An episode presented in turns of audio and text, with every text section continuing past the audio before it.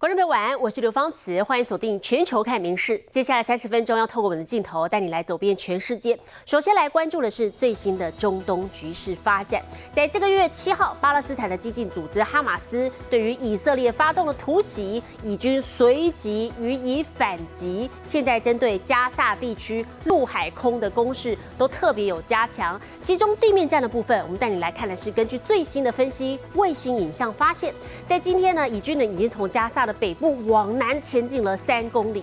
昨天晚上，加萨南部边界的以色列的境内还可以看到有军车在围绕。那么，以国加大攻势以来，美国总统拜登则是首度跟以色列总理纳坦雅胡通话，强调自保是有理的，可是必须尽力确保平民的安全。一发发炮弹照亮黑夜，以色列公开海军朝加萨攻击画面，威力惊人。从海空轰炸哈马斯设施，以军说下一阶段重点是扩大地面行动，针对定点攻击。夜晚近距离和武装的哈马斯成员对战，开战以来地面攻势多在黑夜中进行，避免行踪外流。而三十号白天，越来越多军队进入加萨。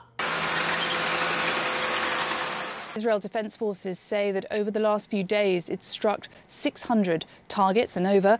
And overnight, the IDF says dozens of terrorists were killed. IDF forces have advanced about three kilometers inside Gaza. 加沙建筑废墟中，以色列狙击手在窗口站岗。网络影片显示，以色列军人在加沙升起国旗，为2005年以国撤离以来首次见到。而以军还开出装甲推土机清除路障。 看来是要为大批军用车辆开路。二十九号晚间，加萨南部边界的以色列境内已经可以看到集结满满一国士兵。President Biden spoke for the first time today with the Israeli Prime Minister Benjamin Netanyahu since Israel expanded its assault on Gaza. In that phone conversation, the president reiterated that Israel had a right to defend itself, but he also underscored the need to do so in a manner consistent with international humanitarian law. 以色列对哈马斯的第二阶段战争深入遭围困的加萨走廊，逐步往南推进。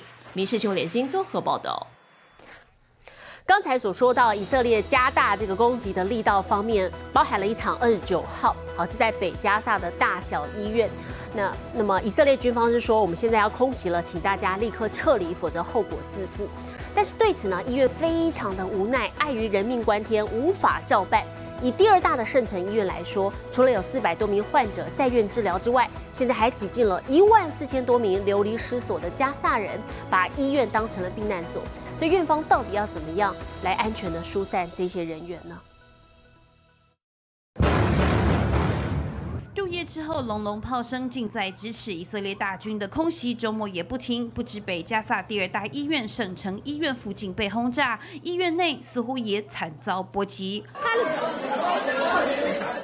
虽然以军有提早通知北加萨二十二间医院与健康医疗相关机构应立即撤离，否则后果自负。不过医院却是恕难照办。Those hospitals, at least the major ones, have been saying, look, A, there is no safe place for people to go, and B, even if there was, there's no safe way to evacuate their sick and injured patients, some of whom are children. The World Health Organization also said that that would be tantamount to a death sentence for uh, the sick and injured.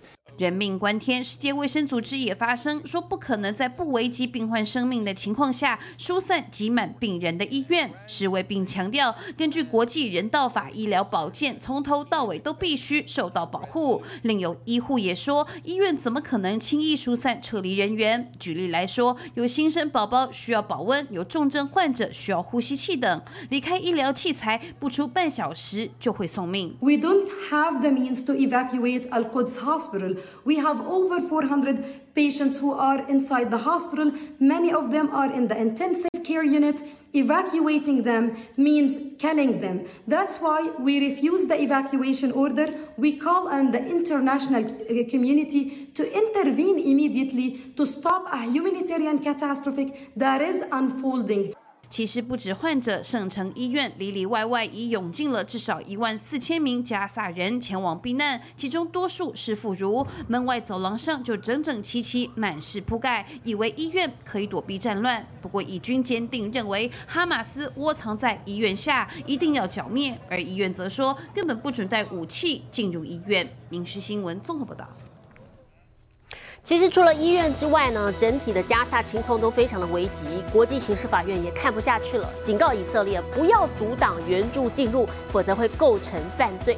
不过以色列则是反控说，哈马斯藏匿的物资才是造成人道危机的元凶。加上人道危机一触即发，上千巴勒斯坦民众破坏大门，劫掠联合国物资仓库，社会秩序崩溃。国际刑事法院警告，阻挡物资进入加沙，恐怕构成犯罪。Requirement under the Geneva Conventions to allow humanitarian assistance to civilians, it can be a crime. It is a crime under the Rome Statute to deny that. 自从十月七号遇袭，以色列就全面封锁加沙，切断粮食、水电供应。即便因为美国压力，以方允许部分供水恢复，同意物资从埃及进入，也只是杯水车薪。And I want to underline clearly to Israel that there must be discernible efforts, without further delay, to make sure civilians receive basic food, medicine, anesthetics. 不过，对于外界的指控，以色列不甘示弱，指控哈马斯才是罪魁祸首，囤积大量燃料、粮食等物资，为攻击以色列做准备，却不发放给平民。Hamas omitted that they have stored at least 500,000 liters of fuel that they refuse to provide to the people of Gaza. 除了态度强硬，同样可能会让国际刑事法院头痛的是，以色列没有签署罗马规约，因此不是成员。法院其实没有管辖权。民事新闻林浩博综合报道。那么，随着以哈冲突不断，人道的物资救援，我们刚才也看到进不去加萨，当地现在非常缺乏的是燃料，所以耐重的驴子拉车成了部分地区的主要交通方法。加萨走廊南部城市甘尤尼斯深陷战火，但周末相对安全的地区，市场摊贩人出来讨生活，叫卖声中川流不息的，除了人潮，做生意的重要交通工具是一辆辆驴子拉着车。في السيارات يعني وبنحمل على الكرات ولا في سولر ولا في بنزين زي ما انت زي ما انت شايف الوضع كيف يعني على الكرات 虽然移动不算快，但驴子对环境适应力强，又能负重，多年来是当地载人或载货物的绝佳工具。如今以色列和掌控加萨的哈马斯交战，对居民来说更是不可或缺。去年，中东媒体报道，以色列政府一度禁止当地进口以国驴子，导致价格一路翻涨，一头约合台币四万五千元。对于当地平均月薪约台币一万多元的居民来说，难以负担，缺油少驴，工作通勤、小朋友上学成一大考验。民事新闻联新综合报道。异形等等科幻电影啊，经常讨论到人类殖民太空的题材。那么日前在日本就有团队在国际太空站实验发现，微重力环境不会影响到老鼠胚胎正常发育的伸展。好，这也意味着人类等哺乳动物可以在太空繁衍后代，替殖民铺路。太空殖民一向是热门科幻题材，如今这个幻想离真正实现又进一步。日本山梨大学的科研团队宣布，在国际太空站成功正常培养老鼠胚胎，这代表人类有望在太空繁衍子孙。重力は発生に影響するんじゃないかなと思ってたんですけれども、影響しないっていうことが今回の研究で初めて明らかになったんです。それは少しあのびっくりした。 这是世界首度在微重力环境成功培育哺乳类胚胎，对未来太空探索及殖民任务可能意义重大。科研团队是在二零二一年八月发射火箭载运冷冻的老鼠胚胎到国际太空站，分成微重力和模拟地球重力两组，展开四天培养。结果两组发育成狼胚的比例相当，而样本送回地球分析也没发现 DNA 和基因有重大改变，应该可以继续分化成胎盘和胎儿的细胞。目前实验还在继续，会把这些狼胚植入老鼠体内，观察老鼠可否生殖，并确认这些胚胎是否正常。民事新闻林浩博综合报道。日本今年不断有熊闯入人类的社区来觅食，甚至还袭击人类。从今年春天开始，全日本至少已经有一百七十人遭到熊攻击，甚至死亡。那么面对神出鬼没的野熊，新泻县还有北海道等地就选择了使用现代科技，利用 AI 人工智慧还有 DNA 分析等技术，掌握熊的行动模式，借此拟定更有效的诱捕方针。行车记录器画面中，只见母熊领着小熊奔跑在乡间小路上。日本今年受山区橡实等作物欠收影响，各地传出熊闯入人类社区觅食，甚至伤人情况。从今年四月至今，全国至少已有一百七十二人遭熊攻击受伤，甚至死亡。如何预防，成为迫在眉睫课题。其中位于新系的国林越后丘陵公园，就选择用上最新。科技。こちらの公園ではセンサーカメラを使った熊対策が行われています。森林中装设的三十多台摄影机，每当生物经过就会拍下照片，并将影像及位置传送至云端，交由 AI 分析，让园区人员迅速掌握熊出没情况，展开驱离作业。另外，北海道的旭川地区则是采集熊遗留下的粪便等痕迹，借由 DNA 分析锁定特定熊只以及它的移动范围。若能掌握个 别熊只的行动模式，就更方便消防单位。及猎人拟定诱捕方针，防范熊害于未然。专家分析，随着全球气候暖化，山区食物日渐减少，未来野熊侵入人类社区觅食的情况，恐怕只会越来越频繁。各界必须绞尽脑汁，想出更有效的应应之道。民事新闻综合报道。位于日本岐阜县的世界文化遗产白川乡合掌村，是我们很多台湾人啊前往日本最爱的景点之一。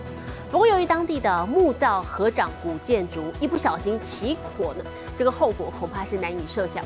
所以，白川乡每一年都会选在秋天空气特别干燥的时候，举行大规模的消防演练。村内六十多台水枪一起发射巨大的水柱，景象十分的壮观。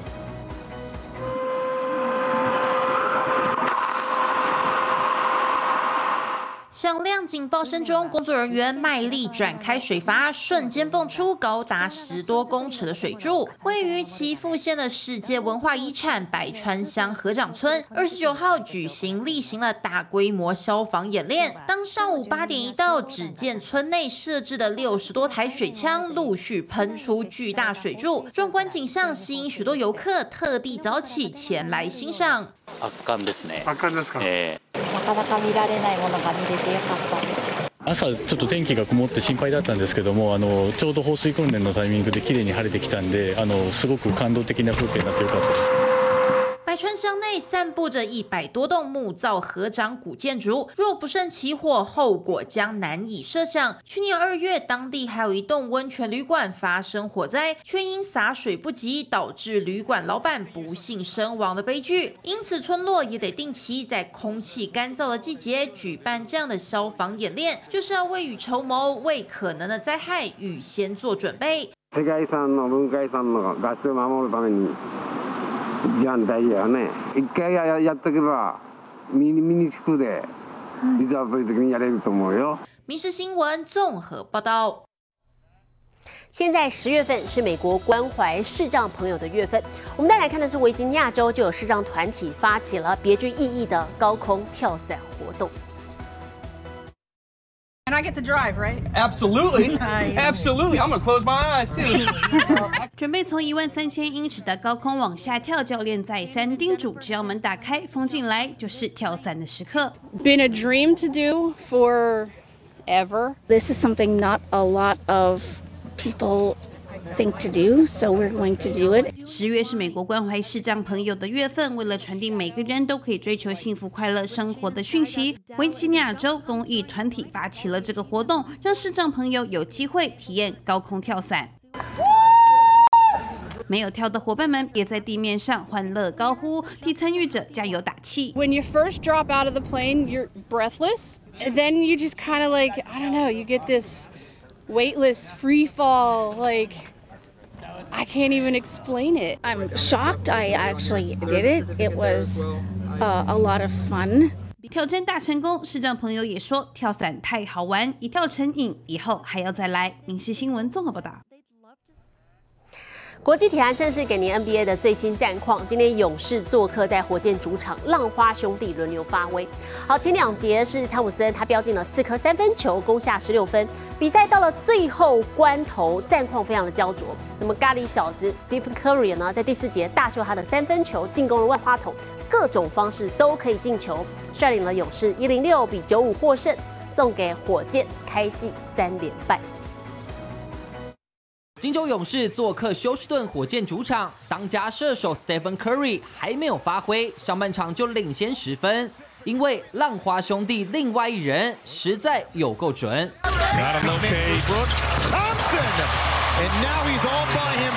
前两节 Clay Thompson 飙进四颗三分球，攻下十六分。下半场开打，Curry 慢慢进入状况，但火箭这边也开始追分。有小 Yokic 支撑的 Alfred Sengun 得分、助攻全都来。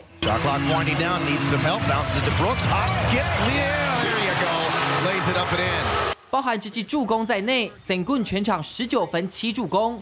火箭第四节重新回到战局，甚至这回转换快攻，要到领先。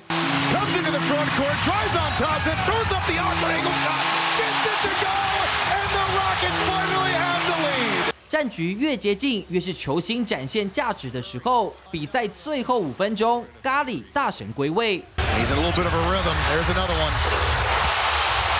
不论是简单的掩护，还是个人盘球后出手，各种方式都能进球。Curry 第四节飙进四季外线，最后以全场二十四分六助攻的表现，率领勇士一百零六比九十五获胜。火箭输球，吞下开季三连败。明新闻综合报道。回到新闻现场，我们再来看电影哦。上个周末的北美票房冠军是由恐怖片来当道了，改编自惊悚生存游戏的《弗莱迪餐馆之午夜惊魂》一上映就夺下冠军。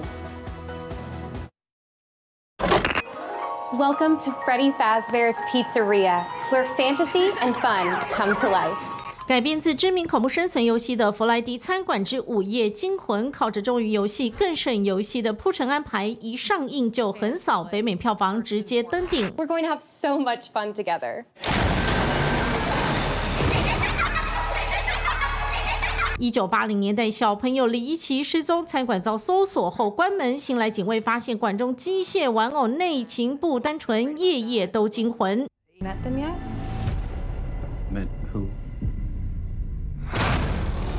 Foxy, Bonnie, Chica, and Freddy. 女神泰勒斯虽然被赶下王座，但吸金威力谁人假他比？全球票房累计卖破两亿美元，成为全球首部挤进两亿俱乐部的演唱会电影。Whose land is this? My land. 里奥纳多·迪卡皮欧的《花月杀手》虽然影评看好，却没法更进一步，还退居第三。反倒是纪录片《死后是鬼门关前走一遭的濒临死亡体验》让影迷买账，首映就挤上第四。Sometimes I hear her voice. Light a candle. 大法师虽然被嫌弃炒冷饭，惊吓指数不高，结尾却有新意。经典实力也让本片从月初上映至今仍没有掉出前五大榜外。每日新闻综合报道。南美洲国家秘鲁为了迎接万圣节，举办一场狗狗变装秀。好凶的一只鬼娃恰吉，挥着手上小刀，架势十足。还有缤纷的蜜蜂仙子和赖在饲主怀里的火影忍者。这天在秘鲁的滨海城市卡耀省，狗狗们盛装出席变装趴，一同庆祝万圣节的到来。La medias de mi esposo, la, esto que es de, del Naruto, se la he hecho yo con papel reciclado. Este es aluminio también con el que se trabaja. Este disfraz es de mi hijo. 铲屎官们费尽心思帮毛孩增岁岁，要争夺最有创意装扮奖。计票方式是看谁获得的掌声最热情，前三名还能替毛孩赢得丰盛的美食。比赛结果揭晓，由身披白纱的吉娃娃新娘获得冠军。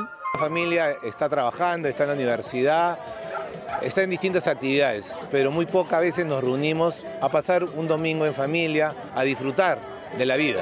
每年的宠物扮装秀都会吸引大批饲主带着毛孩前来跑趴，今年的变装秀同样在欢笑声中圆满落幕。《民事新闻》陈以婷综合报道。日本举国各行各业缺工严重，现在很多商店开始用科技取代人力。欲しい商品を手にしたら もうこのまま店を出るだけで買い物が完了します选好想买的商品，直接带着走，还以为有人顺手牵羊，其实早已经完成了付款。日本神奈川横滨市最近出现了新奇的无人超商，除了店内看不到半个员工，连柜台都没有，结账算钱全靠天花板的三十五台摄影机，还有货架上的重量感应器。 民众只要事前登录专用的应用程式，就能够获得通行用的 QR code，完成购物走出店外，系统就会直接从信用卡扣款。像这样高科技的无人商店，在日本越来越流行。位于东京地铁车站内的这家书店，一样没有任何店员驻守，一共七千本的图书，能够慢慢选购，使用自助柜台结账，相当适合通勤上下班的爱书人。随着人事成本上涨以及缺工的问题浮上台面，无人经营模式也为相关业者提供一条新的出路。民事新闻综合报道。国际上详细的天气状况，我们交给 AI 主播敏熙。Hello，大家晚安，我是民事 AI 主播敏熙。每年秋天可以说是武林农场色彩最丰富的时节，农场内的树木像是上演变装秀，翠绿的枫叶陆续转为黄、橙、红、紫等色调，交织成浪漫的秋日美景，让敏熙都有恋爱的感觉了。接下来来看今天的国际气象相关消息。美国西南部持续干旱，让万圣节必备的南瓜尺寸缩小了一大圈。其实南瓜相当耐旱，但今年夏天的平均高温超过摄氏三十八度，热到连南瓜都无法承受。瓜农无奈地说：“今年的万圣节只好请大家将就一下。”现在来看国际主要城市的温度：东京、大阪、首尔最低十二度，最高二十三度；新加坡、雅加达、河内。最低二十四度，最高三十四度。吉隆坡、马尼拉、新德里最低二十度，最高三十三度。纽约、洛杉矶、芝加哥最低零度，最高二十三度。伦敦、巴黎、莫斯科最低负三度，最高十六度。其他最新国内外消息，请大家持续锁定《民事新闻》，我是敏熙。接下来把现场交给主播，我是刘芳慈。感谢您今天的收听，也请持续收听我们各节 Podcast，带给您最新最及时的新闻。